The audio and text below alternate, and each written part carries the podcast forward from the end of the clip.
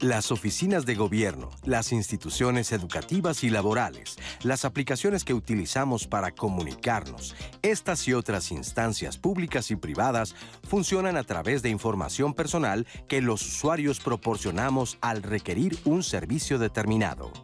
Esta información revela aspectos de nuestra vida íntima y nos coloca en una posición de vulnerabilidad, ya que estos datos pueden ser utilizados en nuestra contra si caen en las manos incorrectas, ya sea para ofrecernos productos, para influenciar nuestras creencias y hábitos o incluso para extorsionarnos. Datos como nuestra edad, estado civil, domicilio, nacionalidad, situación laboral y financiera, creencias religiosas y nuestro estado de salud son considerados información sensible que, en ocasiones, proporcionamos sin cuidado, sobre todo en el espacio virtual en el que todo está al alcance de un clic. Hoy, en Diálogos en Confianza hablaremos de los datos personales, del derecho a la privacidad y de la importancia de proteger nuestra información sensible para que ésta no sea utilizada de manera indebida. Buenos días, bienvenidos a Diálogos en Confianza. Y bueno, antes que todo les queremos presumir nuestro set navideño. Vean nada más, estamos iniciando el mes para muchos más bonito del año, para nosotros también, por supuesto.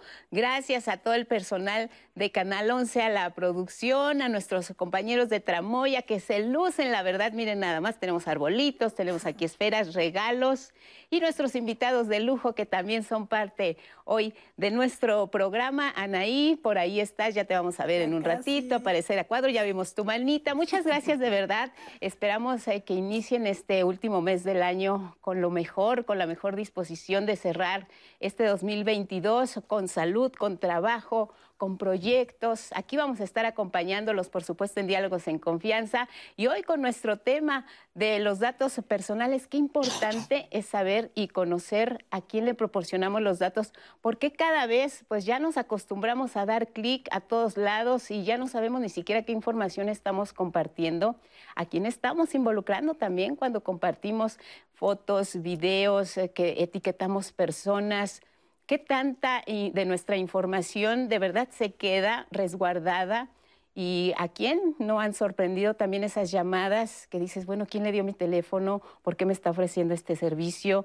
¿De qué se trata? Hay fraudes que se han cometido con los datos personales. En fin, toda esa gama de temas la vamos a abordar el día de hoy y les agradecemos a Jimena Raya, Magdalena Alejo, nuestras intérpretes en lengua de señas mexicana, su participación y Anaí pendiente de sus llamadas y sus comunicaciones. Bienvenida, buenos días. Buenos días, Lupita. Pues es correcto, empezamos diciembre con el pie derecho y yo recordarles que en este momento estamos en vivo en YouTube para que ahí nos compartan sus dudas porque tenemos mucho que aprender hoy, Lupita, y también, por supuesto, en el teléfono que está apareciendo en pantalla y que va a estar apareciendo durante todo el programa para que nos marquen. Así que yo listísima de sus comentarios, opiniones, dudas para compartirla en el panel.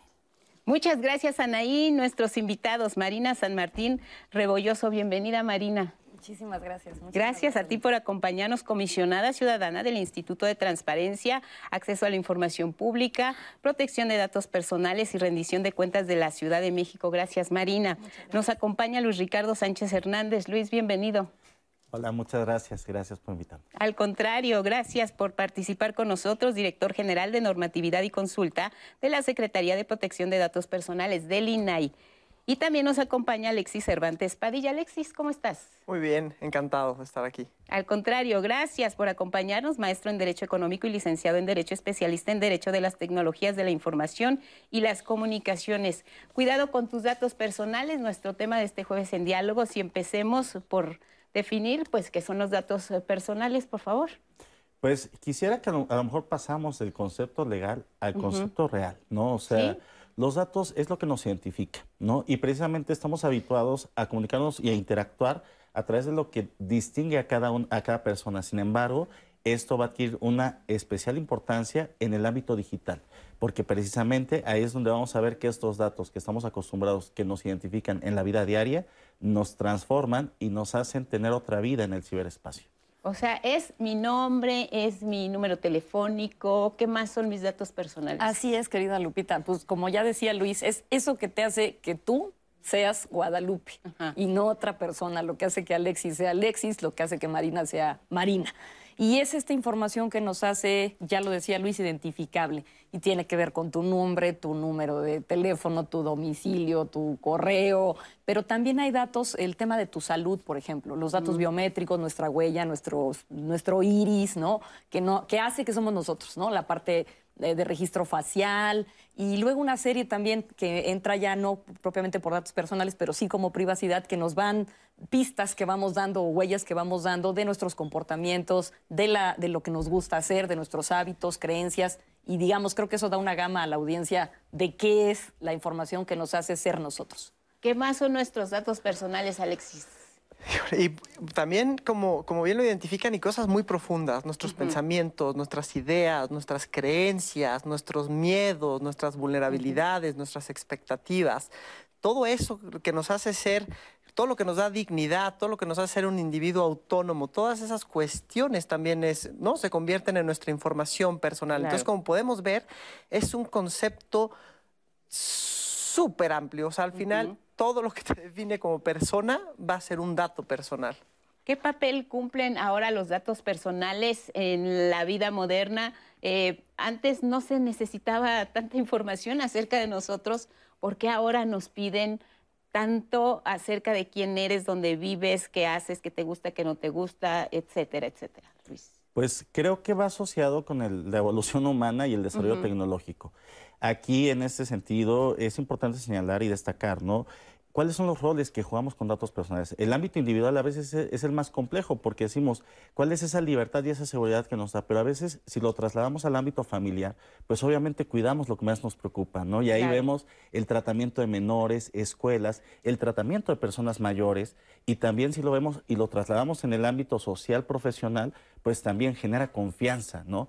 Ayuda a que empresas, profesionistas, podamos establecer relaciones seguras y cercanas con nuestros clientes y usuarios. Hay otra parte de los datos personales que se conocen como sensibles.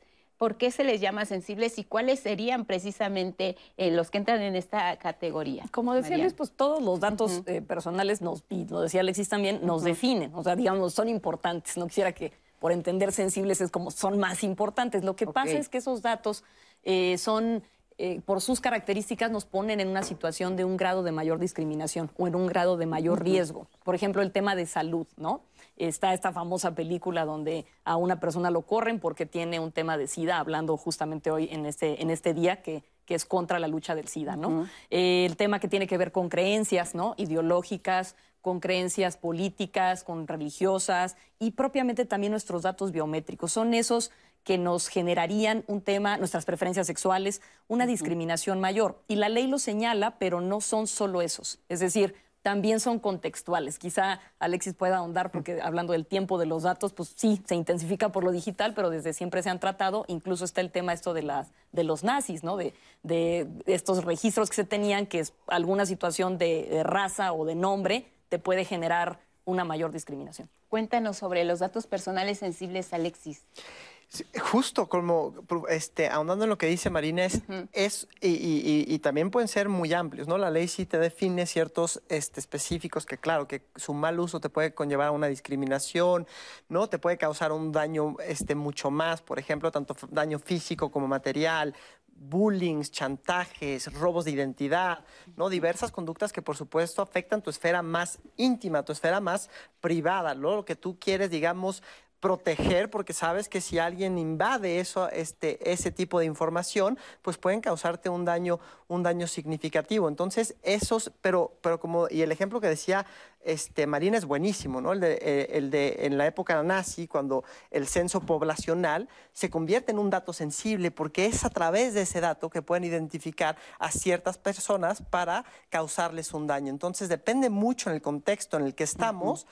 para que cierta información pueda constituir, pueda constituir un dato sensible y sobre todo es eso, por el riesgo que puede implicarle a la persona. ¿Qué tiene que ver, por ejemplo, con nuestra religión en este caso que tú mencionabas? Eh, tiene que ver con nuestra salud, nuestra preferencia sexual. Esos serían los datos personales más sensibles entonces. Sin duda. ¿Quién nos pide hoy nuestros datos personales?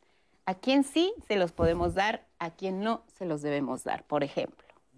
Pues precisamente ahí, sin entrar sobre el tema regulatorio, creo que el objetivo de los datos personales es que se usen y se usen siempre en beneficio de la persona. Entonces, por eso cada vez es más común, a veces lo veíamos en formularios, en bancos, en los típicos trámites gubernamentales. Sin embargo, hoy todo empieza a ser digital y, y, cada vez compartimos más datos de una manera más sencilla y a veces pasa desapercibido en nuestra vida.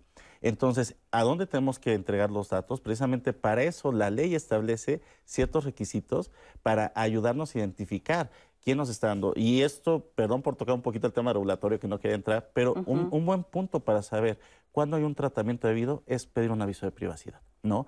Y precisamente en la medida de que tenemos una empresa que nos está dando un aviso de privacidad, sabemos que está cumpliendo con la ley y eso ya nos puede dar una expectativa de confianza, entre otros temas que seguramente Marina y, y Alexis pueden también complementar. Vamos a definir exactamente este asunto del aviso de privacidad. Los invito a que veamos juntos un sondeo que hicimos aquí en Diálogos en redes para ver qué tanto conocemos acerca de los datos que compartimos nosotros al utilizar alguna aplicación o al compartir información y con quién. Vemos el sondeo y regresamos. Quisimos saber cuántas personas leen y conocen los términos y condiciones de las redes sociales y aplicaciones que utilizan.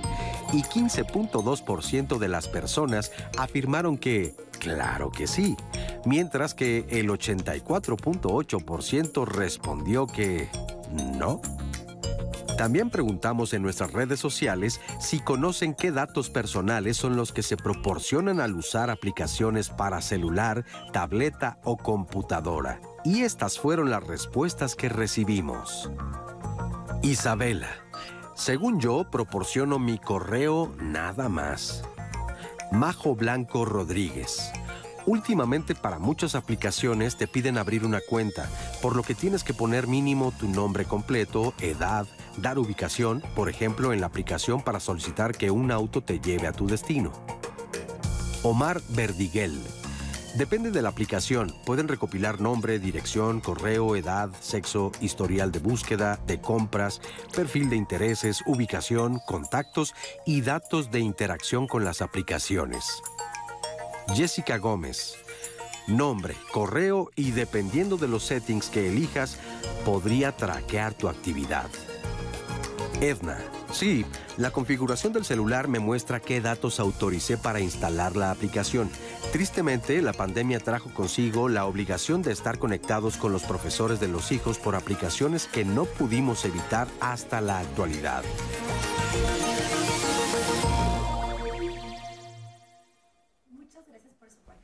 Pues lo vemos en toda eh, la vida cotidiana. Por ahí alguien decía en la escuela, lo, lo doy también según yo, mi correo nada más, pues seguro lo vamos a ver aquí durante el programa para que ustedes no se queden con ninguna duda.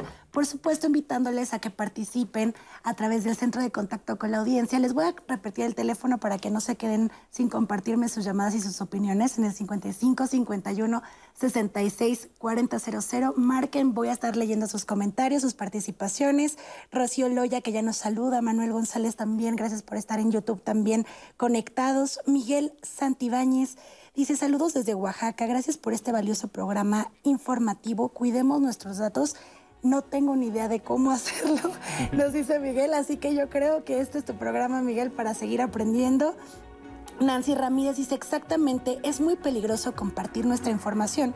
Sin embargo, hay muchas plataformas que hackean y ahí va nuestra información y eso no podemos controlarlo. Nancy, tenemos por ahí, eh, Lupita, más adelante vamos a hablar sobre el tema del hackeo, de, bueno, aquí ya hablamos de, de más información legal, pero durante todo el programa vamos a hablar de esto porque estoy segura que varios de ustedes han pasado por esta situación, así que participen déjenos sus comentarios si ustedes han vivido alguna situación sobre sus datos personales que nos quieran contar, porque de ustedes aprendemos y construimos juntas y juntos esta conversación. Así que vamos a ir a una pausa rapidísimo, regresamos para seguir conversando con ustedes.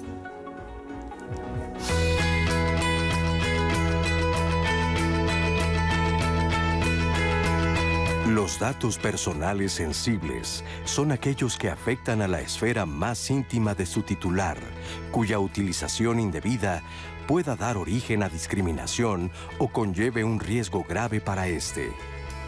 Ley Federal de Protección de Datos Personales en posesión de los particulares.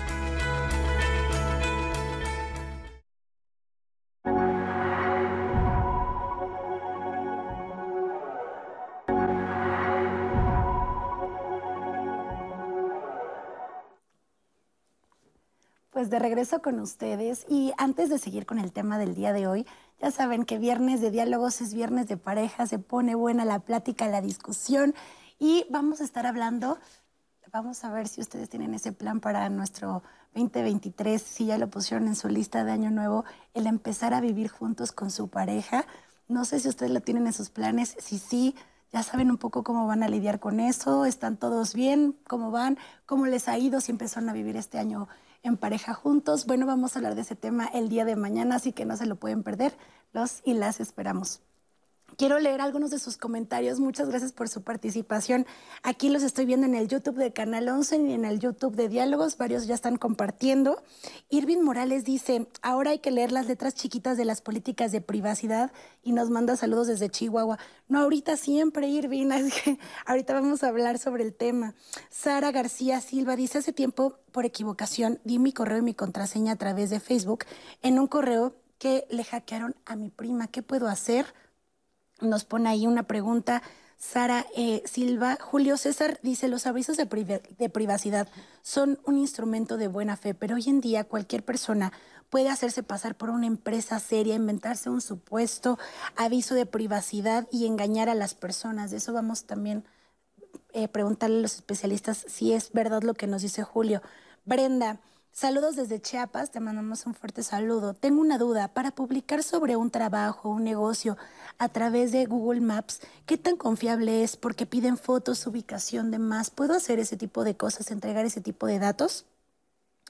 Em, Perla dice muchas leyendas y cuánto, eh, cuánta poca información tenemos para enfrentarnos a ellas, nos dice Perla. Marcela Márquez dice, cuando piden los datos biométricos en cualquier empresa, banco o dependencia de gobierno, es simplemente para tener más identificada a esa persona y así tener control de la población. Em, esto que nos dice Marcela, yo también le digo a los especialistas, ¿es verdad o hay alguna otra razón por la que nos piden esta información sensible que ya nos habían dicho ustedes que era? Em, y em, nos dicen también que tengamos que tener mucho cuidado con esos avisos de privacidad que hacemos cuando se graban las llamadas, que también es parte de la información personal que tenemos a las empresas. Así los comentarios en YouTube, Lupita. Bueno, pues empecemos por donde nos quedamos, que es un aviso de privacidad. ¿Qué es un aviso de privacidad, Alexis? Un aviso de privacidad es un acuerdo entre la empresa, la persona, no, acuérdense que no solo las empresas tratan nuestros datos, el gobierno, particulares como puede ser un doctor, un dentista, un abogado, ¿no? Entonces es un acuerdo entre la, entre la persona que va a dar tratamiento a tus datos personales, que se le conoce como el responsable, y el titular de los datos. Y es un documento, puede ser un documento, puede ser, ¿no? Un, este, se puede transmitir de, de diversas maneras, pero es un documento a través del cual este responsable te dice qué quiere hacer con tus datos, qué datos necesita, para qué los va a usar, a qué terceros se los va a compartir y te dice cómo, qué mecanismos tienes tú para siempre estar en control de tus datos. Y entonces, por supuesto, también es, la, es transparencia, es, es, esa transparencia que tiene el titular de saber qué se va a hacer con su información, porque esa al final, lo ha dicho mucho Marina, lo ha dicho Luis, al final lo que se tiene que buscar es que el individuo no pierda control respecto de su información. Y este, este aviso de privacidad es el primer paso para lograr que exista ese control, porque es la única manera de que libremente tú puedas decidir a quién le das tu información, porque sin, saber a quién se la das, para qué se la das, qué, qué le das, pues entonces no puedes decir que estás, estás eligiendo libremente. Entonces, por eso el aviso de privacidad se vuelve algo, algo vital en este, en este derecho, ¿no? En, esta, en este tema de, de protección de datos personales. Pero literalmente, ¿a poco no es como un contrato terrible de este tamaño que te da flojera leer? Y en las prisas, en la necesidad de que todos andamos corriendo todo el tiempo, o, quieres acceder a la información, o quieres ver eh, lo que estás buscando en una página electrónica, pues lo que haces es darle clic. Así tienen que ser los avisos de privacidad. No se pueden simplificar o de otra manera, porque lo que hacemos es bajar, bajar, bajar hasta que dice acepto y le das clic. ¿Quién, ¿Quién, complicó tanto los avisos de privacidad? ¿Por qué son así de complicados? Bueno, e, es una de las bondades que tenemos los abogados y las abogadas, pero más allá de eso dicen que el aviso de privacidad es un mal necesario y, les voy a contar dos referencias. Efectivamente, la parte de lo impráctico es algo que ha sido estudiado inclusive hace unos años la Universidad Carnegie Mellon en Estados Unidos. Hizo un estudio del costo de la lectura de, las políticas de privacidad y llegó a una conclusión de que nos tomaría cerca de un eh, mes eh, entero de, tiempo completo, leer todas las políticas de privacidad, los servicios en los que nos suscribimos en un año. Y eso era hace casi 10, 5, 10 años. Imagínense ahora. Inclusive hubieron ejercicios eh, de ciertas empresas que, que, no señalaré, pero en donde inclusive pusieron eh, y, e hicieron evidente que la gente no lee los avisos de privacidad, ya que inclusive pusieron bromas como que vendían su alma al diablo y cosas por, y todos lo aceptaron las personas porque no leían. Entonces, creo que aquí el tema no es tanto el hecho de que, sin práctico, incluso en el tema de Europa, y ya, hablaremos de otras cosas, empiezan a generar este, señalética para facilitar, como en los productos eh, de, ¿cómo se llama? Alimenticios, que señalan ciertos riesgos, ya también en el ámbito de tecnología se está empezando a señalar riesgos de este tipo. Sin embargo, al día de hoy, este aviso de privacidad, como bien señaló eh, Alexis y obviamente nos iba comentando Marina, es necesario para que también queden fijadas las condiciones por las cuales nosotros otorgamos los datos en un momento determinado. Y ahora eh, eh, ya dejemos así, no van a cambiar los avisos de privacidad, pues ya, de modo, ya acepto, punto. Eh, ¿Somos conscientes realmente como usuarios de toda esta tecnología que sí nos facilita la vida, de lo que estamos compartiendo? ¿Realmente sabemos lo que puede, qué puede significar que yo comparta un dato es que el riesgo es muy alto, este, Lupita. Y yo eh, eh, comparto con ellos en sí, efectivamente es un contrato largo. Digo, se trata de hacer uno simplificado. Yo lo que recomendaría es, pues, por lo menos ver la cláusula de qué datos voy a dar y qué servicio voy a contratar. Ya conforme vaya teniendo complicaciones, reviso, ¿no? Y a quién se lo van a pasar, porque eso también es una parte que viene ahí escrita. Ahora seguramente habrán visto con las dudas de las, de las aplicaciones eh, que te aparecen con el tema esto de las famosas cookies, como las esas galletas, ¿no? que se les llaman así, que aparece obligadamente en las páginas una cosa de aceptar o rechazar y uno acepto, acepto.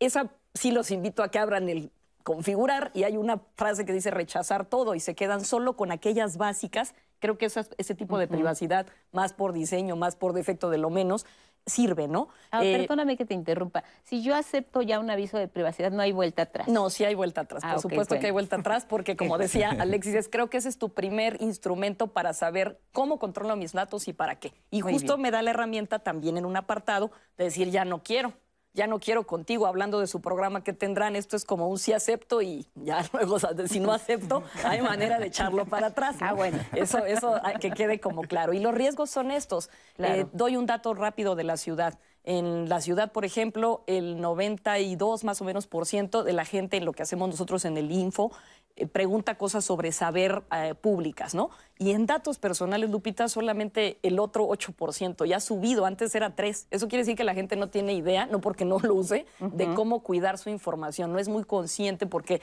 no lo lee, porque cree que pues ya, y, sí nos facilita los servicios, pero el riesgo es qué pasa con eso si yo no tengo control. Ahora ah, que hablas de porcentajes, Sabemos, por ejemplo, qué porcentaje de la población comparte sus datos con la banca o qué porcentaje de la población eh, comparte sus datos para hacer alguna compra en línea. ¿Se tiene esa información? Sí, digamos, pues hay una, hay una este, digamos, cantidad espectacular de un estudio de Domo, ¿no? De cuánto se intercambia de información por minuto. Y digo, los datos son así como uno punto no sé qué tantos millones de cosas en Facebook, son unas cantidades, pero hablo de por minuto. O sea, digamos, a nivel mundial, es así como espectacular, ¿no? Digamos, son datos muy elevados de fotos y, los riesgos también es que quién está ahí, ¿no? O sea, si yo empiezo a involucrar en fotografías a mi familia, mis, los menores, este, otros amigos que etiqueto y ellos no me dijeron que sí, en fin, se va haciendo una, una bola de nieve que me parece que debemos tener conciencia de eso. Creo que una manera, por ahí una de las preguntas de la audiencia era, ¿cómo hago para? Pues una manera fundamental es prevenir, es decir, piensa antes de que vayas a, postear o algo, el riesgo que está, ¿no? ¿Es legal que nos pidan fotografías, nuestra ubicación, eh, para algunas aplicaciones, para cuáles sí es válido y para cuáles tendríamos que ser más cuidadosos? Eh, en algunas sí va a depender y en algunas no, por supuesto. Va a depender mucho del fin que se le quiera dar a esa información y del uso que se le quiera dar a esa información. Lo que tengo que ser muy conscientes, y el auditorio tiene que ser muy conscientes, es que la época en la que estamos viviendo, y ya estos términos los, había adelantado Luis y Marina, estamos en una sociedad completamente digital, en una, en una economía de la data, donde, y hay una frase ya muy trillada de eh, en este siglo la, economía es, de, la data es el nuevo petróleo, ¿no? La data, hoy escuchamos términos como big data, inteligencia artificial. Internet de las cosas. Eso es lo que está moviendo a las, las grandes empresas tecnológicas o las grandes empresas que hoy dominan el mercado, ¿no? No, no, no, te cobran por servicios o productos o demás, ¿no? Se alimentan de, de, de, información y es, es, el gran valor añadido que tiene esa, esa, data. Eso, por eso se le llama la economía, la economía del, del dato. Es, es, es, la, es lo que hace ahorita mover el, el, mundo, el mundo digital.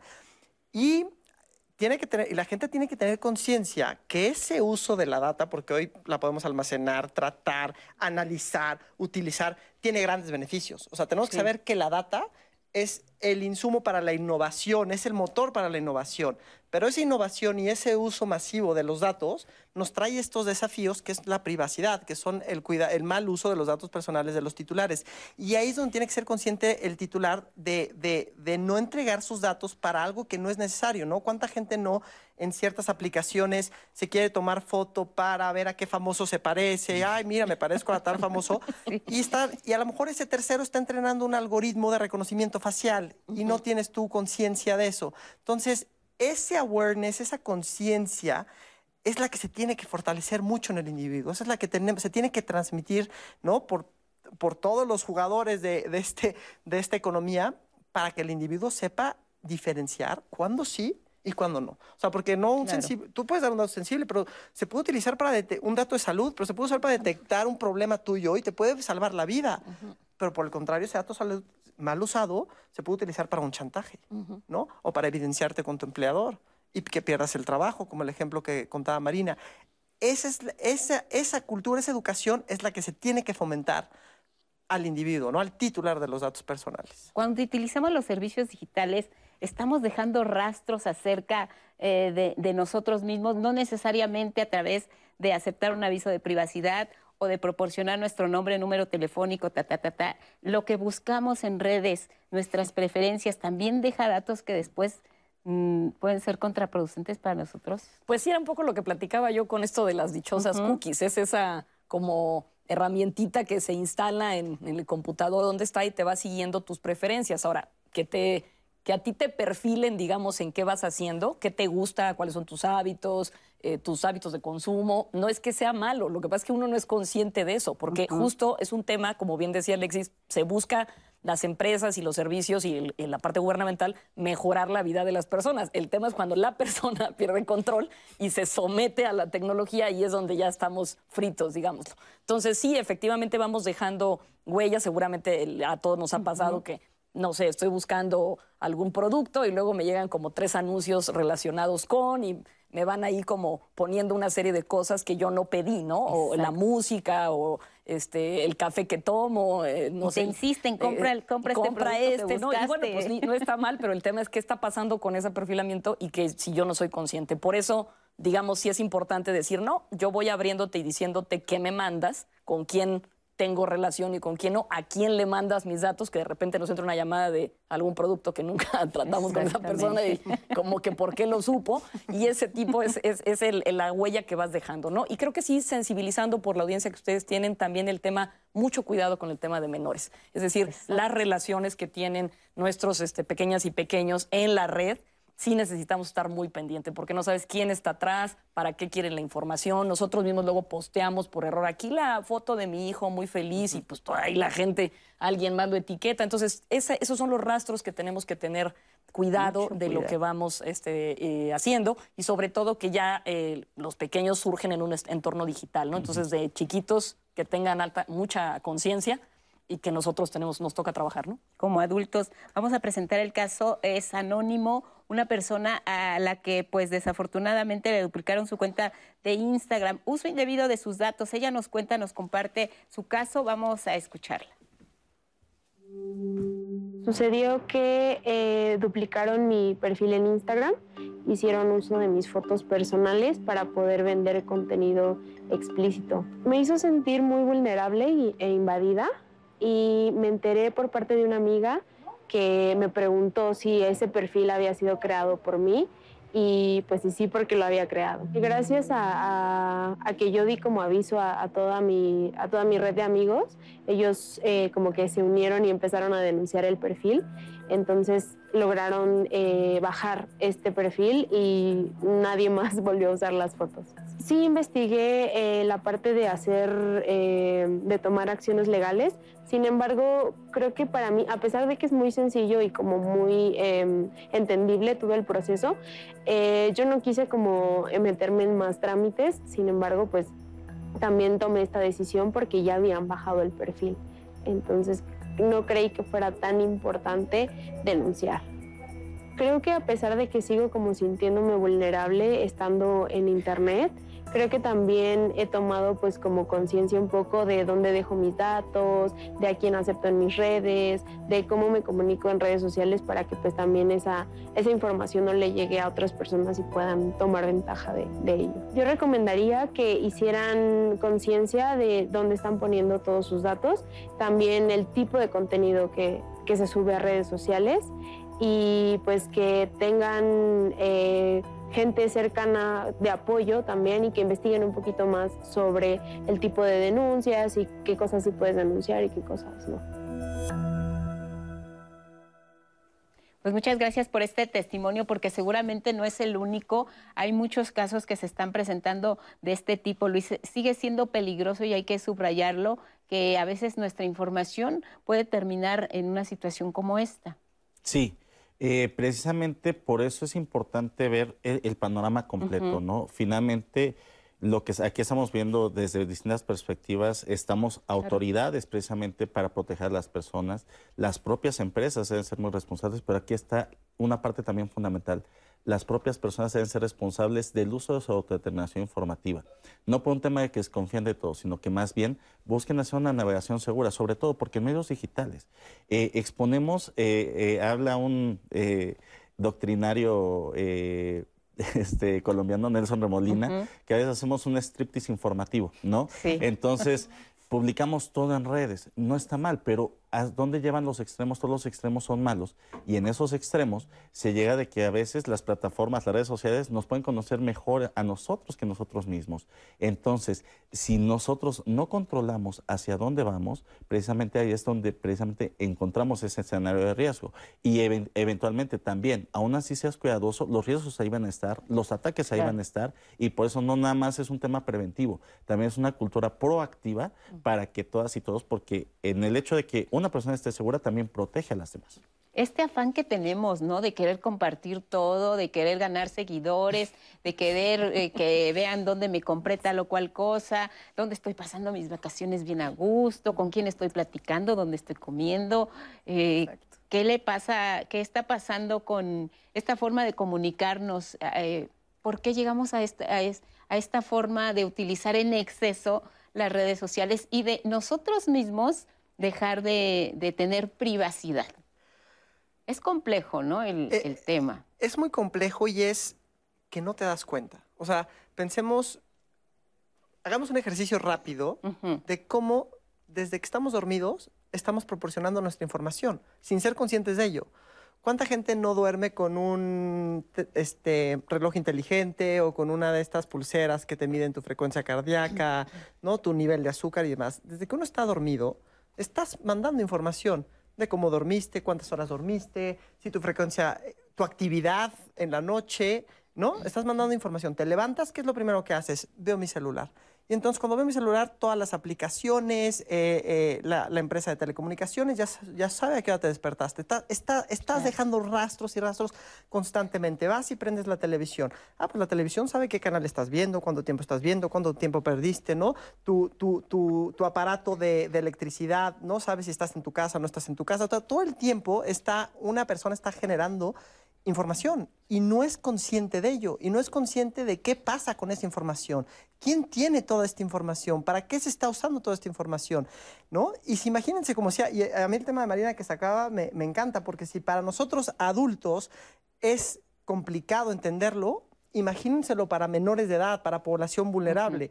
Hace unos meses salió una noticia de un, de un caso en, en, en Inglaterra donde dos niños este, acuchillaron a un compañero, ¿no? De unos niños de 11, 12 años. Entonces, una reportera empieza a investigar y, y, y, no había como remordimiento de los, de, lo, de, de las, de los menores. Entonces, sí. empieza a investigar, entra al entorno digital de estos, de, estos, de estos menores y empieza a ver que toda la información que se le está mandando a esos menores es sobre los beneficios de tratar con cuchillos, usar cuchillos, mm. hacer este tipo de prácticas. Claro.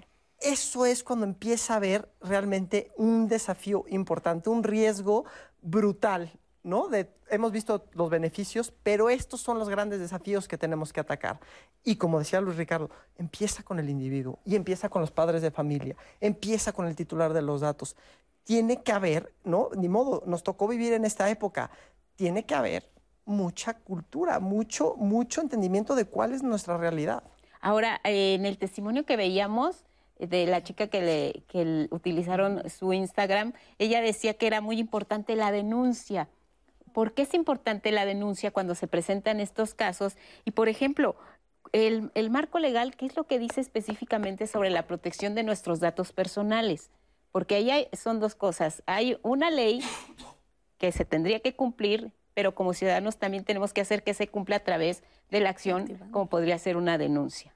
Sí, en mecanismos de defensa, digamos, aquí está Luis y aquí estoy yo uh -huh. como eh, representantes de autoridad nacional y, y, local de aquí de la Ciudad uh -huh. de México. Nosotros, en el caso eh, mío, empiezo así, vemos los datos que tratan eh, el sector, digamos, público, todas las instituciones que nos dan servicios públicos de salud, educativos y demás, pueden venir las personas a quejarse con nosotros si sus datos están siendo maltratados, si ellos quieren también eh, cambiarlos, saber qué datos tiene alguien, porque también para eso es, para saber qué datos tienen de mí, uh -huh. cómo los puedo rectificar, porque a lo mejor ya no tengo, no sé, era este, soltera, ahora estoy casada, cambié de domicilio, como el caso del, eh, para votar, en fin. Y en el caso nacional, ellos son los que ven no solo también la parte pública a nivel este, del país, sino eh, la parte privada. Es decir, bancos, aplicaciones, este, digamos, cosas de universidades privadas, uh -huh. eh, lo que tiene que ver con temas de comerciales, ¿no? Y entonces ahí hay un mecanismo y creo que hay dos. Uno, saber yo mis datos, poder decir que ya los dejen de, de usar, que era una, otra de las, uh -huh. como empezamos, ¿no? Ya no uses eso, no quiero este, esta, esta tratamiento. Y, y otro es, no me dieron un aviso de privacidad, este, violaron un principio en el sentido de no son responsables y los han pasado por doquier. Y esa es una vía. Está también la policía cibernética, también es cierto, para la parte de otro tipo de denuncias, que eso creo que también vale la pena activarlo. Las distintas instancias tienen este, luego mecanismos, las propias páginas de Internet también. Eh, sí creo que debemos hacerlo uh -huh. y utilizar estos bloqueos, estas cosas que, que tienen pues, propio Twitter, Instagram y demás, activar lo más posible, ¿no? Eh, además del tema de conciencia. Luis, en este caso, la, el marco legal, la normatividad, ¿qué podemos hacer al respecto? ¿Qué dice la ley? Eh, precisamente hablando del ciberespacio, hablando de datos personales, uh -huh. si, si, lo vemos frío, podremos decir es denuncia al INAI. Sin embargo, efectivamente, como señaló Marina, esta es una acción de Estado para proteger a las personas. El ciberespacio eh, en términos sencillos, uh -huh. es trasladar el entorno físico a un entorno virtual. Y lo mismo sucede con la seguridad. La seguridad pública, al hablar de ciberseguridad, es trasladar estos escenarios. Entonces, muchos supuestos van a tener elementos en donde distintas autoridades van a actuar. En el caso, por ejemplo, del INAI, y esto es muy importante señalar, el INAI va para que las, eh, bueno, sobre todo las entidades responsables del tratamiento cuiden esos datos personales. Entonces, precisamente estas denuncias que se realizan en la todo en internet, eh, o eh, eh, eh, verificación arroba inai.org.mx para recibir cualquier denuncia por indebido tratamiento. Pero también es muy importante como autoridades no generar falsas expectativas a las personas. Entonces, precisamente también en ese escenario se da el acompañamiento por parte del INAI, pero también se puede actuar directamente en las plataformas con mecanismos de denuncias en, materia de la policía cibernética a, a través de Guardia Nacional, a través de las autoridades locales, pero también directamente ante las plataformas, porque también las plataformas tienen un nuevo papel en este, en ese mecanismo que también se autorregulan. Entonces, es un, un, escenario bastante complejo y que en estos casos, por ejemplo, de usurpación de identidad, por supuesto, los responsables tienen mucho que hacer, por supuesto, también hay acciones ilícitas y aquí es importante señalarlo. El INAI trabaja desde el ámbito de policía de lo lícito. En el tema de lo ilícito viene toda la prosecución criminal, que es una parte importante sobre donde la ciberseguridad pone el punto en la I. Muy bien, muchas gracias, Anaí. Ricardo, creo que acabas de responder a algunas de las preguntas que nos hacían en redes sociales, en, específicamente en YouTube. Em, pongo de ejemplo esta de Paula Rubio, que dice, si me doy cuenta que están haciendo mal uso de mis datos, ¿en dónde puedo denunciarlo? Creo que ahorita lo, lo dijiste súper bien. Y decirles que esto lo vamos a poner en, Instagram, en nuestras cuentas de diálogos en confianza, para que ustedes tengan esa información a la mano y puedan denunciar en caso de que necesiten hacerlo, como Paula nos preguntaba. Beatriz Ocampo dice, si el banco quiere mi voz para que me identifiquen, no me da mucha confianza esta metodología de solicitud. Pienso que con el tiempo pues lo van a exigir y si no, y si no aceptas ya no puedes usar el servicio. ¿Esto es legal? ¿Me pueden dejar de brindar un servicio por negarme a dar ciertos datos que no quiero brindar? Nos pregunta Beatriz a través de YouTube. Eh, lo voy a dejar un poco a la pausa porque tenemos muy poco tiempo para responderle, pero creo que es muy importante. Vamos a hacer una pausa rapidísima, lo prometo, y regresamos a leer más de sus dudas y a responder esta que nos dicen.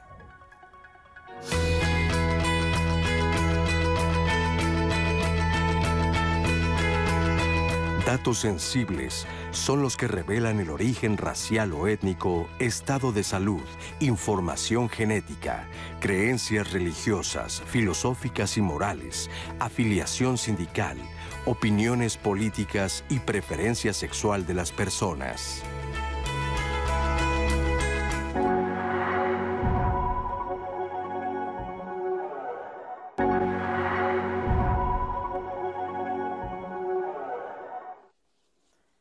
Les dije que iba a ser rapidísima esta pausa. Yo antes de la pausa justo les decía, les compartía la participación de Beatriz Ocampo que nos hacía a través de YouTube, en donde ella nos, dice, oigan, ¿saben qué? Yo no quiero dar mi voz al banco, eh, pero tengo miedo de que después me nieguen un servicio por negarme a brindar esta información. Eso ahorita lo platicamos. Antes de seguir con más de sus preguntas y sus opiniones que también nos han dejado en llamadas, quiero invitarles a que se conecten el programa del siguiente jueves en Jueves de Sociedad. Vamos a estar hablando sobre los prejuicios de la edad. Estoy segura que em, quiero contar una anécdota muy rápida. Estaba platicando, me, topé con alguien casual y le decía que a qué te dedicas, una plática muy normal de alguien que estás conociendo. Y le pregunté, oye, ¿cuántos años tienes? Y me dijo, no quiero decirte mi edad. Y yo pensé que era broma al principio. Y yo le dije, pero ¿por qué no quieres decir? Y le dije, no, ya, en serio, ¿cuántos años tienes? Me dijo, no quiero decirte la edad porque regularmente cuando damos una edad tú vas a pensar, es que él ya debería de estar haciendo esto, ya debería de tener una casa, ya debería, porque la edad pone muchos prejuicios por frente, o sea, por delante y la verdad es que no, no me rijo por mi edad, me rijo por mi momento de vida actual y yo me quedé fría, dije, tiene razón, a veces vivimos con muchos prejuicios alrededor de la edad. Vamos a hablar de eso en el siguiente programa de jueves y pues vamos a ver qué opinan ustedes, si existen o no en la sociedad. Así que los esperamos. Eh, quiero compartirles esta llamada de Bernadette regresando a nuestro tema del día de hoy. Dice, también el problema es que debemos darnos cuenta que las aplicaciones también comparten nuestros datos. Hay veces que dicen en los permisos que nuestra información puede ser compartida y también ese es un riesgo. Y nos pregunta Bernadette, ¿cuáles son los puntos del aviso de privacidad que no debo de dejar de leer, a pesar de que tenga mucha prisa? Y nos mandan también muchos saludos, que pocas veces tenemos la oportunidad de mandarle saludos a ustedes. Eh, José Solano, que nos manda saludos desde Nueva Jersey, en Estados Unidos. Y Ricardo Pérez, que nos está viendo desde Mérida. Les mandamos un fuerte abrazo. Vamos a seguir respondiendo sus preguntas y compartiendo eh, sus testimonios, pero antes de eso yo les eh, invito a que vean esta campaña, esta campaña, esta cápsula juntos. nos habla Diego García del tema de privacidad, que es un derecho también que tenemos. Em, estamos hablando de cómo dar datos, pero también este derecho de la privacidad hoy en un mundo en donde pues tal vez puede sonar algo muy complejo. Así que vamos a escuchar a Diego García, que él es del Departamento de Derechos de la Universidad Iberoamericana, así que vamos a escucharlo. El derecho a la privacidad es muy complejo. Eh, la privacidad es un concepto difícil de definir que se ha estudiado muchísimo por diferentes disciplinas como la antropología, la sociología y el derecho. La privacidad es sumamente importante como un valor para el individuo y para la sociedad. En ese sentido, el derecho debe protegerlo. De ahí que se hable de un derecho a la privacidad, que podemos definir como ese derecho que toda persona tiene a separar aspectos de su vida privada del escrutinio público. ¿Qué se separa del escrutinio público? Cada persona decide. Hay gente que no le gusta que sepan cuánto gana, hay gente que no le gusta que sepan su estado civil, hay gente que no le gusta que sepan qué lee, qué películas le gustan. Cada persona va separando del escrutinio público todos esos aspectos que componen su vida privada. Facilita muchísimos valores porque gracias a la privacidad las personas pueden acceder a espacios donde pueden disfrutar de libertad y autonomía, que son fundamentales en los procesos de por ejemplo, construcción del conocimiento, cómo se puede hacer una obra creativa si no se tiene privacidad. También gracias a la privacidad las personas gozan de cierta tranquilidad, de cierta paz emocional, que es lo que le permite un descanso de la interacción social. Entonces, la privacidad es un derecho instrumental, porque gracias a él se pueden acceder o ejercer incluso otros derechos. En la medida que otros empiecen a tomar control de nuestra vida privada, empiezan a ejercer poder sobre nosotros. Ponte a pensar en alguien que sepa cuáles son tus miedos, tus, debilidades, ¿no? Eh, eso empodera a personas que tienen acceso, porque empiezan a conocer aspectos de tu vida que te pueden dejar en una situación de vulnerabilidad.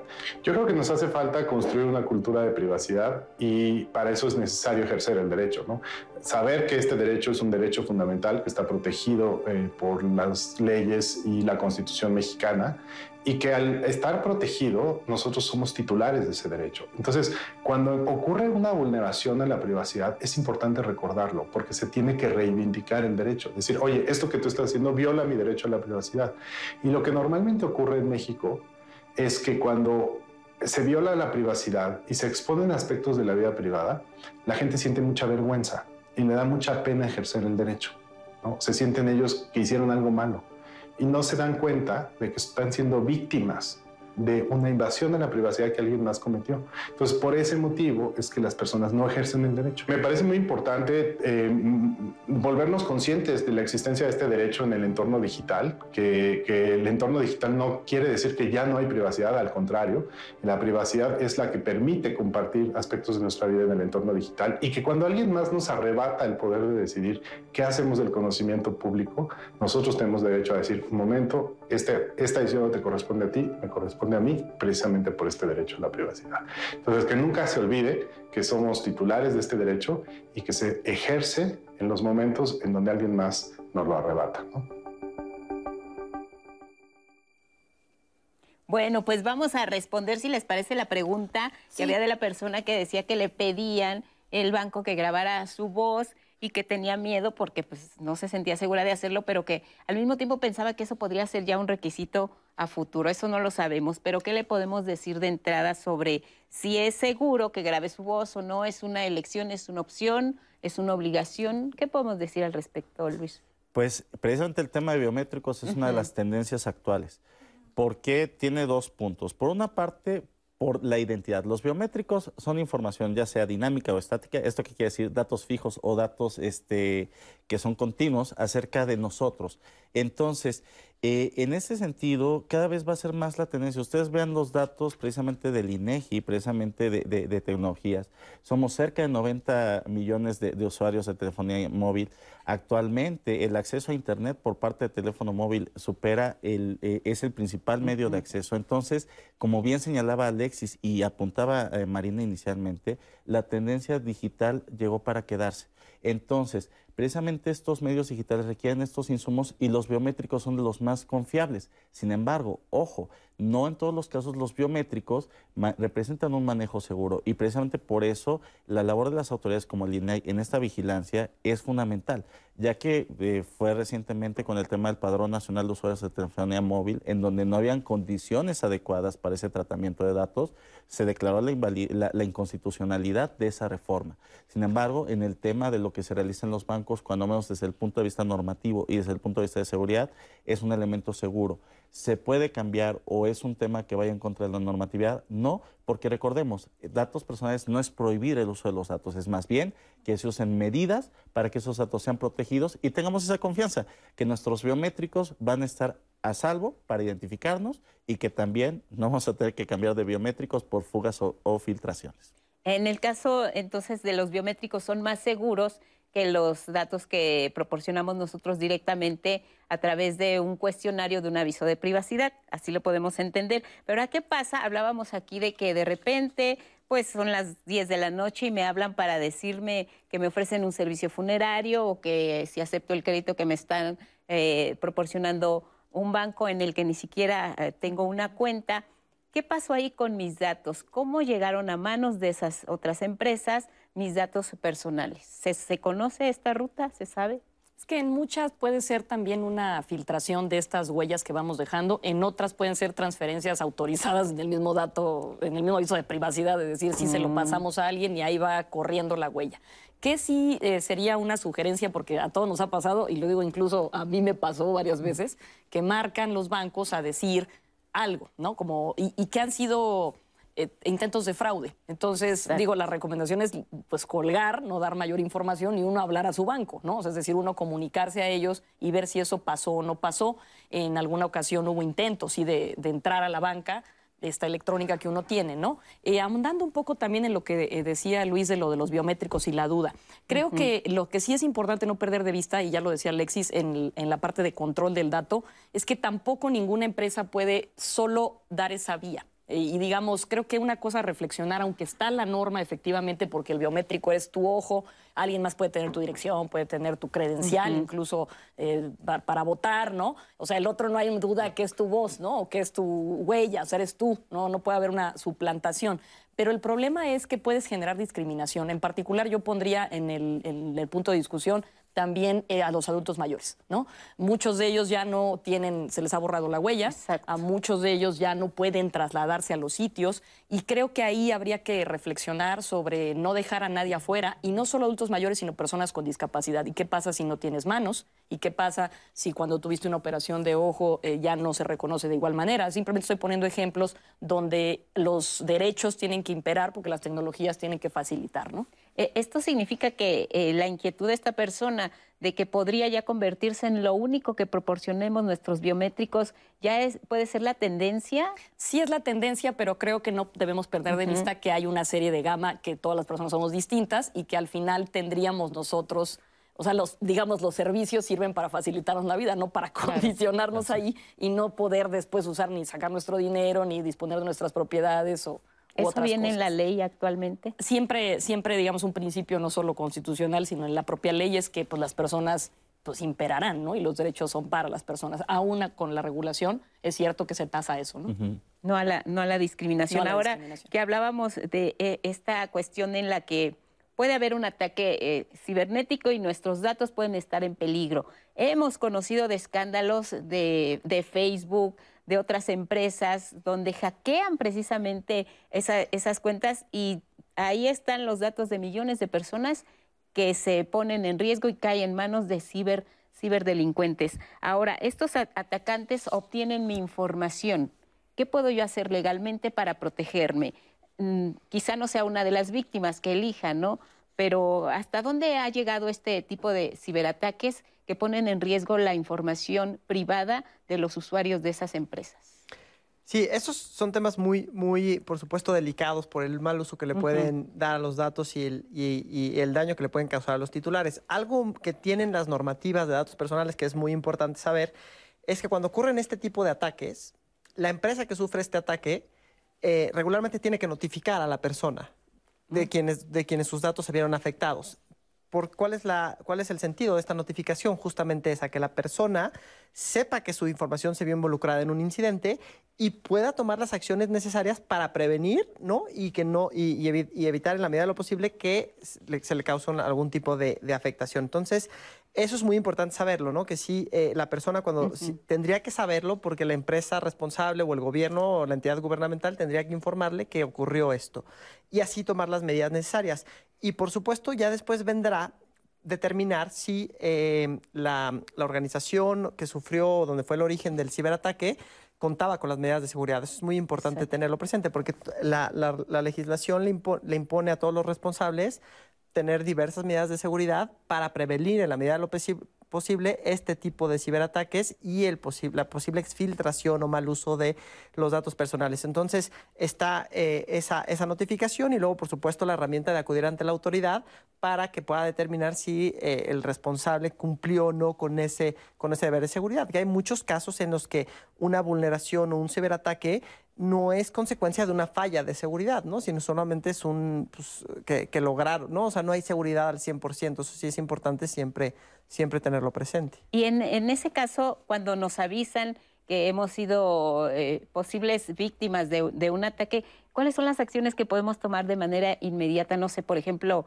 con nuestras cuentas, con nuestra información, ¿cuáles serían las recomendaciones que habría que hacerle a los usuarios para que protegieran sus datos en ese momento, en una situación de peligro, por ejemplo? Sí, pues precisamente por eso es importante en principio eh, irnos informando sobre las tendencias de lo que está sucediendo. Sin embargo, lo que comentó Alexis es cierto. Cuando la empresa te notifica, no solamente te tiene que notificar que fuiste víctima, sino decirte cuál fue el impacto o la magnitud del ataque y cuáles son las medidas en donde te tienes que proteger. Sin embargo, todo depende mucho del medio. Si estamos hablando de temas de que se fueron expuestos datos financieros, es dar de baja la tarjeta y cambiarla por otra.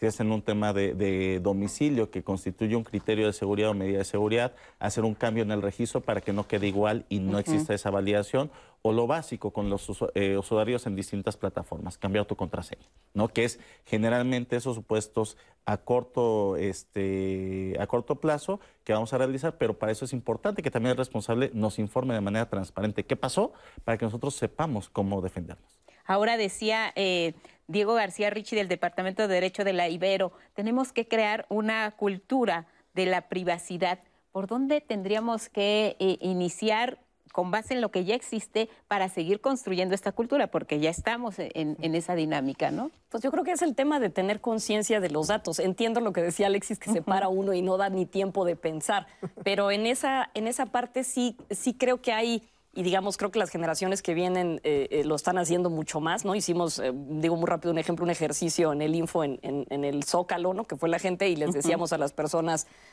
fórmense, les vamos a dar un regalo y denos aquí, llenen este formato, ¿no? Y entonces los papás llenaban y los hijos les decían más como, ¿por qué llenas, no? O sea, un poco más conscientes de no llenes, ¿no? Y era, no, no, no habían ni preguntado ni para qué ni por qué. Entonces, empezar nosotros, creo que en casa, desde chiquitos, eh, tener cuidado con lo que subimos, eh, plantearnos un poco por qué es tan importante, como decías tú, compartir todo lo que hacemos en estos medios, si eso es necesario o no. ¿no?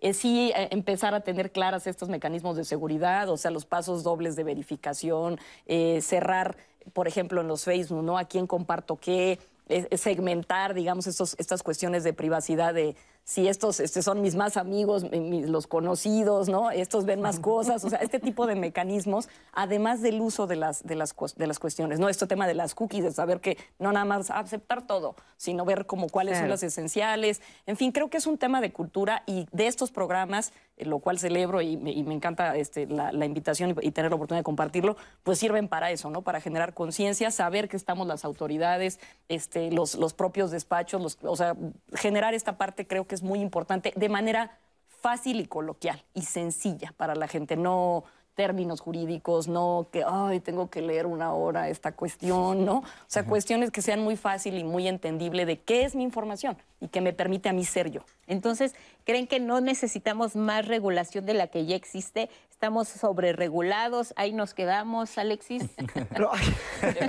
es una super pregunta. A ver, lo que tenemos que, saber es que el derecho de protección de datos personales va a la par con la tecnología. Por eso se vuelve tan importante este derecho. Entonces, la, tecnología no para.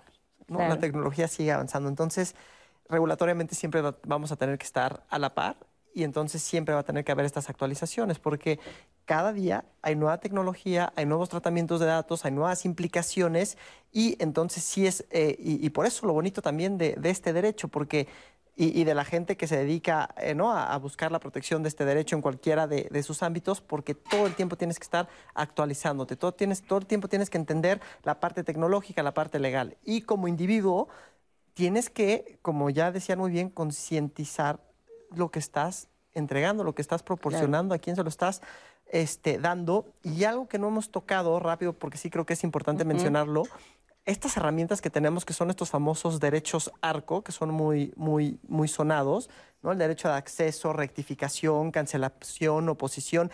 Y esto que tú hablabas de esta trazabilidad, ¿cómo yo puedo tener esta trazabilidad? ¿Cómo puedo lograr ese control de mis datos?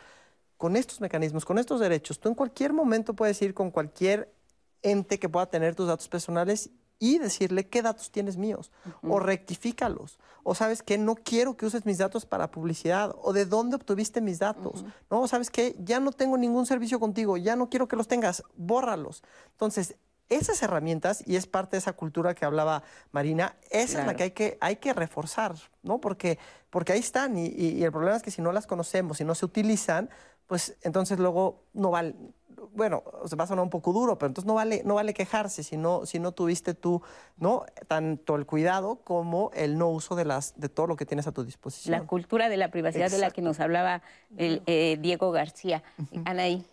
Eh, tenía una pregunta porque em, ya no los hicieron dos veces ustedes en, plata, en las plataformas digitales y lo acaba de mencionar otra vez Marina. Nos preguntan qué son las cookies y qué relación tiene con nuestra información, o sea, por qué tengo que saber y aceptar unas cookies. ¿Alguien me, me puede responder? Le, reiteramos, por pues, favor. Digamos, las cookies son, eh, digamos, como archivitos, ¿no? Por llamarlo de alguna manera, que se instalan en tus dispositivos y, digamos, cuando tú abres una página, pues es una manera de, si cuando tú te metes a configuración ahí van a leer, si se dan un tiempito, sobre todo la que está en la duda, abre en este momento una página, ¿no? Dale ahí y verás que vienen eh, unas como para ver temas de tus preferencias, de tu publicidad y unas que le llaman como esenciales, que son esas que te permiten que la página funcione. Entonces, si tú las dejas ahí, le das a aceptar a todo, pues te empiezan a rastrear o a perfilar qué está pasando con tus comportamientos y se quedan ahí y luego ya uno las olvida, ya no hay manera de quitarlas. Entonces, digamos, es una expresión un poco fácil, ¿no? Espero que se entienda. Vale la pena rechazar, sería mi consejo, y más bien actualizar, porque no deja de funcionar la página y tú si necesitas que te manden cosas personalizadas, pues das eh, este, este, corrido así, ¿no? O sea, digamos, que hay un botoncito. Digamos, esas serían las cookies y depende de lo que ustedes quieran, que tanto sepan de ustedes, pues le dan que sí o le dan que no, ¿no? Sería. Ahí tenemos la posibilidad de elegir. Nosotros somos los que damos finalmente el clic. Yo solo, y quiero agregar esto de que menciona Marina, que también nos decía la producción, que a veces no funciona la página porque di no aceptará la cookie. Es verdad que, y ya lo platicábamos antes eh, de iniciar el programa, que tiene sus beneficios, esta, esta parte personalizada y la experiencia tecnológica eh, y avances tecnológicos que podemos tener dentro de un sitio web, de una plataforma digital, pues es gracias a que tenemos ese traqueo o ese seguimiento de lo que hacemos en una plataforma. Entonces, la experiencia es increíble porque nosotros tenemos algo ya muy personalizado, mucho más fácil e intuitivo si nosotros aceptamos las cookies. En el momento que nosotros no lo aceptamos, obviamente se vuelve más complejo, incluso las plataformas pues están hechas para darle un mejor servicio al usuario y es muy difícil que funcione. Entonces, también entender los pros y contras de aceptar o no esas famosas cookies en la plataforma y por eso luego y además también luego nosotros pues eh, también no debemos cerrarnos a que es la única opción que tenemos, ¿no? Si esa página me pone demasiadas condiciones, pues la informa hay tanta información que podemos elegir, eh, lo busco por otro lado y me voy a otra página, me voy a otra plataforma, en fin, también ser muy conscientes de que la prisa no nos debe hacer que, que cometamos algún riesgo al momento de dar clic. De acuerdo. Y hablando de eso, porque pues todos tenemos dudas de tecnología, Lilia Vázquez dice, ¿qué pasa con la gente que no sabemos sobre tecnología, pero utilizo mi celular para hacer llamadas, mensajes normales y me han marcado a pesar de eso por extorsión? ¿Qué puedo hacer sobre eso? Eh, nos pregunta Lilia Vázquez. En un caso de extorsión, ¿cómo, cómo funciona la protección de nuestros datos, Luis? Ahí, ¿Qué, podemos decir? Sí, pues eh, obviamente hay distintos tipos de extorsión. Esto es muy, muy importante. Y en ese sentido, ¿cómo, ¿cómo tienen los teléfonos? Hay muchas vías. Y creo que Marina ya lo había señalado. Hay desde medios lícitos, ilícitos, hasta aleatorios, ¿no? Entonces, ¿por qué? Porque muchas de las técnicas de defraudación son basadas en ingeniería social. Entonces, y esa ingeniería social puede ser inmediata o puede tener ya un tramo de preparación eh, previo. Eh, ¿A qué me refiero? No, una extorsión puede ser inmediata cuando logran que la víctima caiga en el rol o puede ya tener un tramo anterior de seguimiento con llamadas previas a través de tratar de sacar información mediante productos o ofertas falsas. Entonces, ¿de qué manera se tiene que actuar? En principio, tratándose de un tema de extorsión, lo importante, eh, y obviamente esto puede ampliar mucho más porque es un tema penal y sobre todo que se tiene que ver en el ámbito de las fiscalías, pero en principio es no tanto no, no, no este, responder números desconocidos, porque pues obviamente pues, sería un, un, sinsentido el tener un teléfono bajo esas condiciones, pero sí siempre no dar ningún dato personal hasta no corroborar que la persona que nos está hablando es eh, una fuente de confianza. Creo que ese sería el principio básico, no dar ningún dato personal y obviamente en ese sentido no caer en el juego y colgar. ¿no? Y además han sido muy enfáticos bancos, empresas en señalar una y otra vez de manera reiterada que nunca van a solicitar ningún dato personal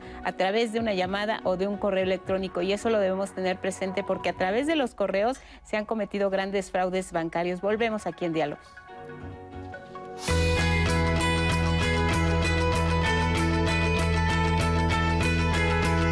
Toda persona tiene derecho a la protección de sus datos personales, al acceso, rectificación y su cancelación en los términos que fije la ley.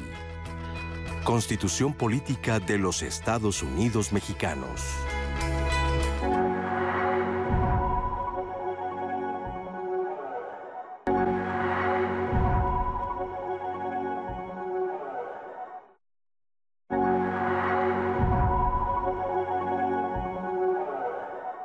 Al final, todo lo que te define como persona va a ser un dato personal.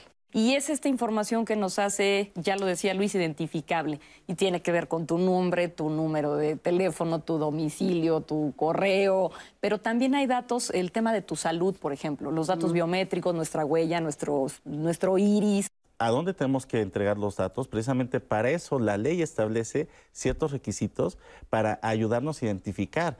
Un buen punto para saber cuando hay un tratamiento debido es pedir un aviso de privacidad, ¿no? Y precisamente en la medida de que tenemos una empresa que nos está dando un aviso de privacidad, sabemos que está cumpliendo con la ley y eso ya nos puede dar una expectativa de confianza. Un aviso de privacidad es un acuerdo entre la empresa, la persona, no, acuérdense que no solo las empresas tratan nuestros datos, el gobierno, particulares como puede ser un doctor, un dentista, un abogado, entonces es un acuerdo entre la, entre la persona que va a dar tratamiento a tus datos personales, que se le conoce como el responsable, y el titular de los datos. Pero es un documento a través del cual este responsable te dice qué quiere hacer con tus datos, qué datos necesita, para qué los va a usar, a qué terceros se los va a compartir. Creo que ese es tu primer instrumento para saber cómo controlo mis datos y para qué. Y justo me da la herramienta también en un apartado de decir ya no quiero Estamos en una sociedad completamente digital, en una, en una economía de la data. Ese uso de la data, porque hoy la podemos almacenar, tratar, analizar, utilizar, tiene grandes beneficios. O sea, tenemos que saber que la data es el insumo para la innovación, es el motor para la innovación. Pero esa innovación y ese uso masivo de los datos nos trae estos desafíos que es la privacidad, que son el, el mal uso de los datos personales de los titulares. Con esto de las dichosas cookies, es esa como herramientita que se instala en, el computador donde está y te va siguiendo tus preferencias. Ahora, que te que a ti te perfilen, digamos, en qué vas haciendo, qué te gusta, cuáles son tus hábitos, eh, tus hábitos de consumo. No es que sea malo, lo que pasa es que uno no es consciente de eso.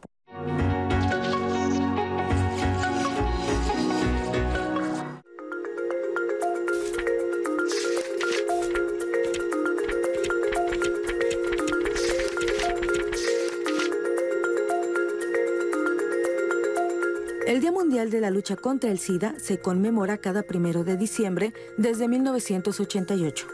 Este año el lema es Igualdad Ya, que es una invitación a que todos y cada uno de nosotros abordemos y tomemos parte para derribar las desigualdades que frenan el progreso para poner fin a esta pandemia.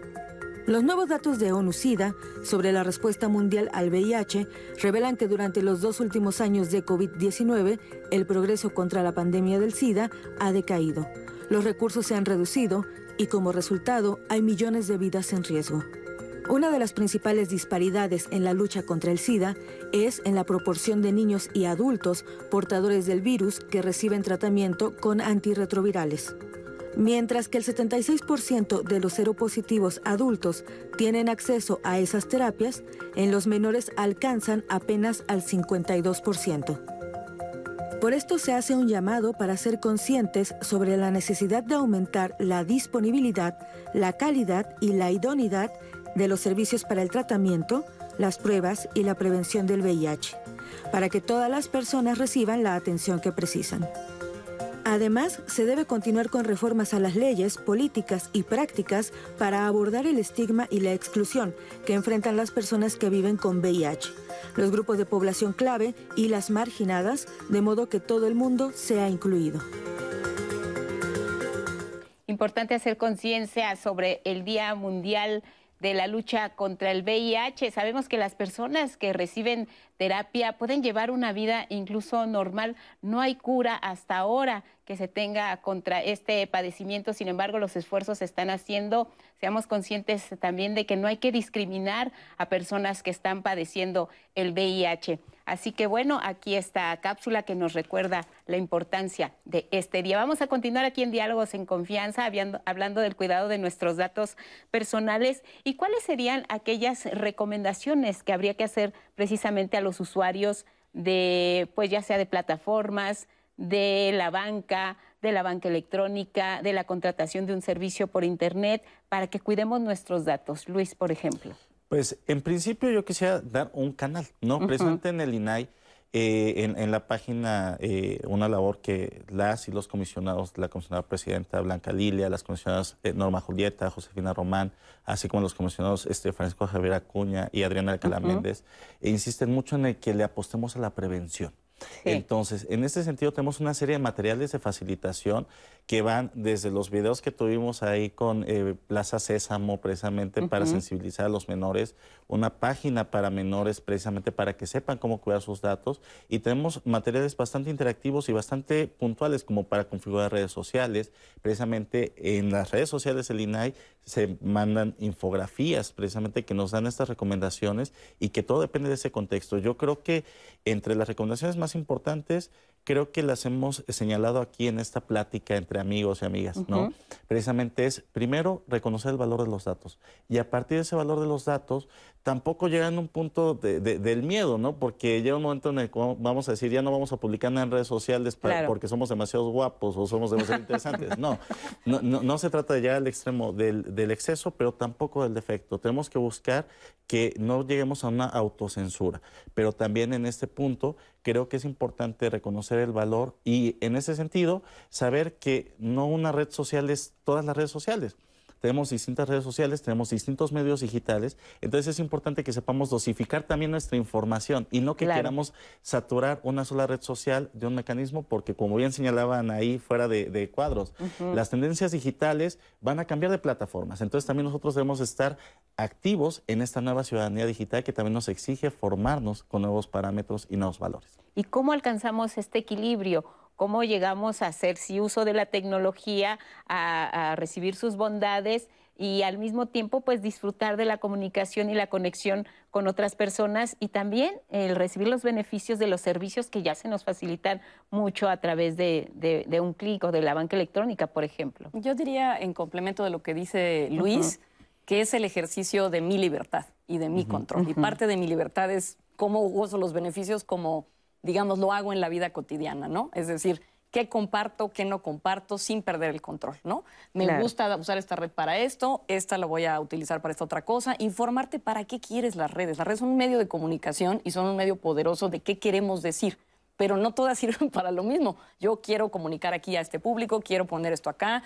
Y luego adicionalmente también qué servicios me interesa tener. Como ya decía este, también eh, en los comentarios, ¿no? Se mencionaba, a mí me interesa saber eh, y que me manden toda la información para yo tener mi decisión personalizada. Bueno, está muy bien, simplemente tener conciencia de cada uno de estos temas y muy importante conocer a dónde puedo ir cuando no quiera y decir no. O sea, yo puedo quitar y tomar mi decisión y decir no. Y para eso pues, está el INAI, está el Info, donde los invitamos también, están nuestras redes sociales, arroba InfoCDMX. Para la parte pública de su capital, ahí estamos nosotros también para atenderles. ¿La encriptación de, los datos sería parte de, de la solución o de la protección que debemos, que debemos hacer como usuarios o no hay que llegar a ese grado?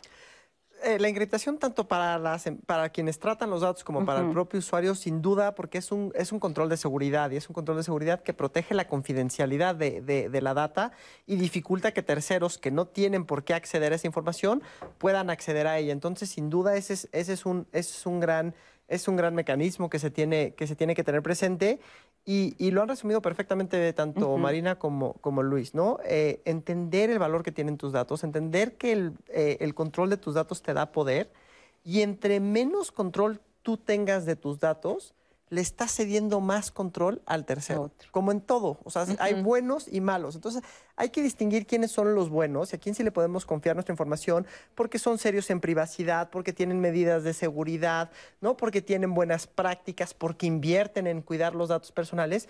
Pero también tenemos que saber que siempre va a haber malos. Y siempre va a haber malos que van a querer utilizar tus datos para obtener un provecho y causarte a ti un daño, ¿no? Para engañarte, para eh, cobrarte un servicio más caro de lo que realmente es el, el, servicio, para robar tu identidad. Entonces, esa distinción hay que tenerla.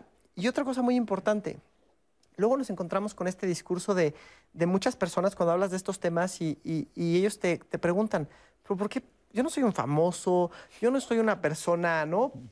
este, un político. ¿A mí por qué me va a importar, ¿no? La, la, privacidad, mis datos. ¿Y aquí, a quién le voy a interesar yo? Y no, tenemos que romper ese paradigma porque tienes que entender que tus datos son, son muy valiosos, o sea, son muy, muy valiosos. No, no, no porque no seas famoso, ni político, ni demás, no dejan de importar, al contrario.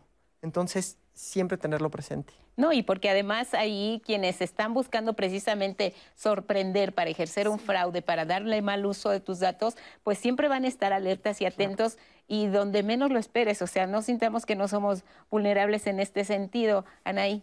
Nos pregunta Gonzalo Barba, ¿cómo puedo hacer o dónde puedo revisar la información que he compartido con empresas con apps? Porque pues ya le di aceptar a todo. Entonces, ahora dónde va Gonzalo y me incluyo con esta pregunta. ¿Dónde podemos ir a revisar todos los contratos o avisos de privacidad que ya firmé? ¿Eso se puede? ¿Hay un lugar donde puedo revisarlo? ¿Directamente en la, a la empresa a la que le firmamos o cómo, cómo opera? De hecho, es bien interesante. También podemos ocupar el rastreo a nuestro favor. Y aquí lo que comentaba Marina en torno a las cookies es solamente un principio, porque recuerden que gran parte del modelo de Internet se soporta en publicidad. Entonces, por eso nos están rastreando y por eso también datos personales. Ahorita tocamos los temas más puntuales de la vida cotidiana, pero es importante tomar conciencia porque cada vez también hay más tendencias en el tratamiento de datos precisamente debido a ese rastreo. Incluso hay tendencias de ataques que ya son mucho más soft, pero que son de más impacto como pueden ser los patrones oscuros, ¿no? Esos patrones oscuros que realizan ciertas empresas basadas en nuestros hábitos, como decía Alexis, para vendernos productos más caros, para orillarnos a tomar una decisión, para manipularnos. Entonces, es importante que también veamos que los datos tienen una dimensión más allá y que precisamente en ese sentido necesitamos esto. Entonces, ¿cuál sería la recomendación? Nuestros dispositivos, ya sean móviles o electrónicos, tienen una etiqueta, precisamente un historial de navegación, un historial precisamente de, ¿cómo se llama? De, actividades.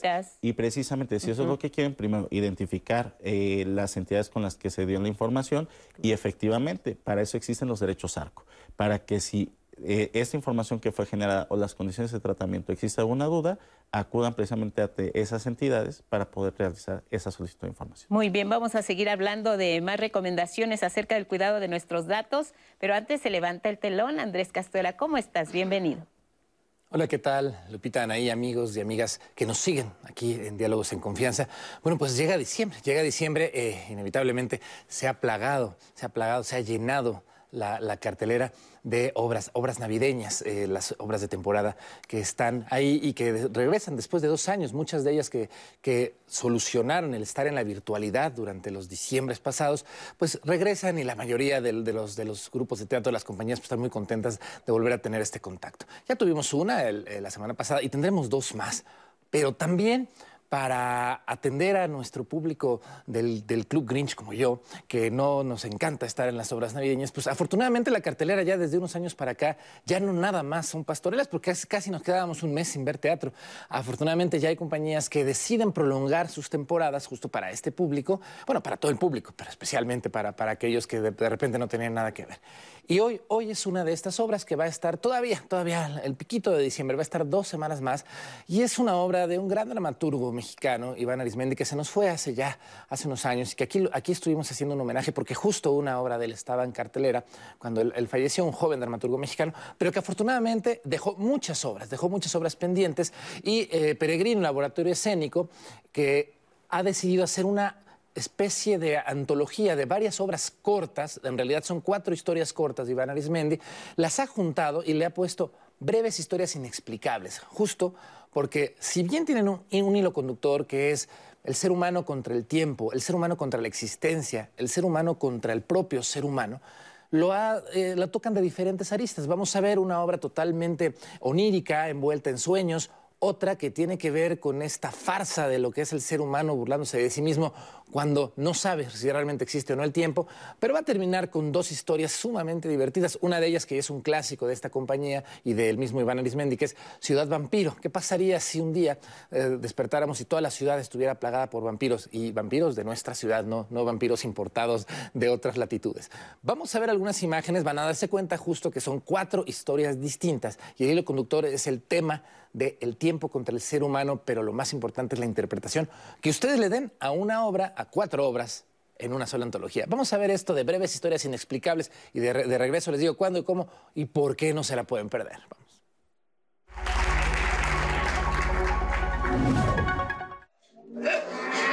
¡Está a punto! ¡He las puertas y los calendarios! ¿Qué hora es? ¡No sé! ¡Idiota! Pues los miedos se ven a través del miedo que le tenemos al tiempo, el miedo que le tenemos a la muerte o tal vez al más allá, el miedo que le tenemos a, eh, la ausencia, a la soledad, eh, y también el, miedo que le tenemos a, a ser auténticos. Y, se ven de diferente manera, con diferentes tonos, desde lo muy abstracto, desde lo muy absurdo, hasta eh, lo muy cómico y lo muy divertido. ¿Ya encontró mi cigarro? Que yo le prometí que ni siquiera sé si fumo. ¿O sí? Un adulto que no fuma debe tener un aliento delicioso. Claro que no fumo. ¿Eso quiere decir que sí tengo corazón? No, no lo creo, niño. Pero tienes una nariz roja. Tómalo como que ahí tienes el corazón. ahí podría sacar fuerza para un chiste. ¿De verdad lo crees? No, en realidad no. Lo que tienen en común estas cuatro historias es que nos hacen cuestionarnos totalmente nuestra existencia. Pero lo que tienen de diferente entre ellas es que nos cuestionamos nuestra existencia desde diferentes aristas, desde la soledad, desde la elocuencia, desde la locura y desde dentro de un sistema. En brazos de mi mujer, mis, ojos se hicieron ceniza, todo se ponía oscuro, las vacas me miraron. La manché con mi ser rojo y manché mi camisa nueva. No debiste voltear. No debiste voltear. Y creemos que Iván, como dramaturgo en estas temáticas que, convergen en estas cuatro obras, es un dramaturgo potente, es capaz de sintetizar eh, las ideas, la problemática en, en, pocas líneas y además de diseñar personajes con mucha profundidad a partir de diálogos muy concretos, ¿no? Esa es su gran virtud como dramaturgo. miro pasar, se levanta, me sigue. Yo, pensando que, está atrás de mí, apresuro el paso. De pronto, siento un escalofrío. Volteo a ver para atrás. Y nada. Había desaparecido. O se metió a su oficina, pensé. Sigo caminando. Me detengo. Volteo de nuevo. Nada. Silencio. El pasillo vacío. Sigo caminando. De pronto cae una morona en mi hombro. Lo sacudo y un escalofrío me recorre. Después, en mi frente cae baba con moronas. Volteo al techo y veo a la gran gorda ahí. Pues una delicia visual ver cómo se ven los miedos y cómo se ven las fobias del ser humano. De verdad, extrañamos mucho al gran Iván Arismendi, pero qué bueno que nos dejó su teatro. Y le quedan solamente dos viernes. Este viernes, a mañana y el 9 de diciembre a las 8.30 de la noche en el Centro Cultural El Foco, que está ahí en Tlacotalpan, en la colonia Roma. Y bueno, aquí vamos a estarle compensando. La próxima semana les prometo una obra navideña, luego una navideña, así para que haya teatro para todos, porque el teatro no se para, sea el mes que sea. Y aquí nos vemos entonces el próximo jueves con más teatro mexicano en Diálogos en Confianza por el 11. Muchas gracias, gracias Andrés. Así sea. Y bueno, vamos ahora a hablar un poco de estas campañas que podrían hacerse o qué tendrían que tener las campañas que orientaran a la población sobre la importancia de proteger sus datos personales. ¿Qué tendrían que contener estas campañas? ¿Hacia qué edades también podrían ser enfocadas? ¿Cuáles serían esas eh, cuestiones muy particulares? Por ejemplo, nos dicen no compartas tus contraseñas, eh, hazlas complicadas, eh, en fin, no te vayas a un Internet público hacia dónde debíamos de orientar y ya les pediría que con ello fuéramos cerrando también el programa. Empezamos contigo, Luis Ricardo. Claro que sí, Guadalupe. Eh, precisamente en el INAI eh, tenemos una serie de campañas eh, que van dirigidas hacia distintos sectores. Tenemos desde campañas dirigidas a, menores de edad, también tenemos campañas dirigidas en torno a temas específicos, por ejemplo, robo de identidad. Hay un micrositio de identidad segura que permite a las personas saber qué hacer en caso de robo de identidad. También el tema de enseña y aprende protección de datos personales para expandirlo en las escuelas. Y precisamente por eso la invitación a que acudan a la página del INAI para que identifiquen todos estos materiales.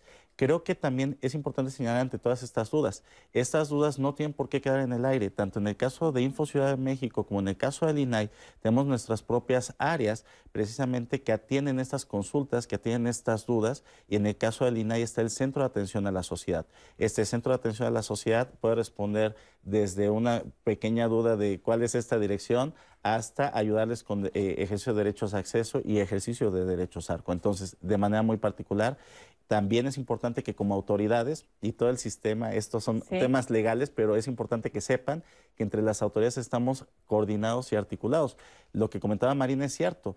El Info Ciudad de México y el INAI formamos parte de un sistema nacional de transparencia y este sistema nacional de transparencia emitió un documento que nos va a ayudar precisamente a estas campañas. Se llama Programa Nacional de Protección de Datos Personales, en donde colaboramos los distintos actores en estos temas, buscamos incorporar temas de particulares y adicionalmente, para que estas campañas sean efectivas, es importante señalar que buscamos siempre un gobierno abierto de la mano con la ciudadanía. Muchas gracias, Luis Marina. Sí, pues agradecer primero la invitación al, Canal 11 y estar aquí con, con, ustedes compartiendo y coincidiendo con Luis, creo que las campañas tienen que ser segmentadas por grupo, es decir, para menores una característica, sí no debemos olvidar al sector de adultos mayores, porque hay un tema de analfabetismo digital importante y no saben utilizar las herramientas o son muy complicadas, ¿no? Eh, también los invitaría a que nos vean nuestra página, nuestras redes sociales, eh, les digo, en Info Ciudad de México y Info CDMX, ¿no? Y vamos trabajando siempre de la mano con el INAI. Hay muchos materiales dirigidos a distintos públicos que se acerquen a las autoridades, pero creo que sí necesitamos segmentar por grupos, ¿no? O sea, grupos adultos mayores, los que estamos en una edad media, digamos, o, llámenle como quieran, a los menores, y también entender eh, qué tipo de información, la bancaria, eh, qué tipo de información digital, mujeres, ¿no? Eh, en fin, o sea, digamos, creo que por ahí reforzando siempre la parte del control y de la prevención. Muy bien, gracias Marina. Alexis, te queda el último minuto del programa. Maravilloso. no, las autoridades creo que hacen un papel fundamental. Este, como dicen, la población vulnerable, las escuelas, las universidades. Esto es algo que tiene que ya formar parte de un programa educativo. Esta materia, los datos personales, eh, todo, todo lo que va inmerso, eso se tiene, eso se tiene ya que formar parte de un, de un programa de educación ustedes aquí, por ejemplo, con este tipo de programas, los medios de comunicación eh, es el ejemplo, ¿no? Que se tiene que ir siguiendo. Y, las empresas, las empresas con sus empleados, generar campañas, tener un mes de la privacidad, ¿no? Yo conozco, tenemos algunas empresas que tenemos un día de la privacidad. Ese tipo de prácticas son las que realmente nos ayudan a seguir recordando la importancia de este tema y, a la gente nunca es tarde, hay que tomar control de, sus datos personales. Ahí está, pues con eso nos vamos. Gracias a todos, gracias Anaí, gracias, gracias al público. Sigan en el 11, buenos días. Gracias.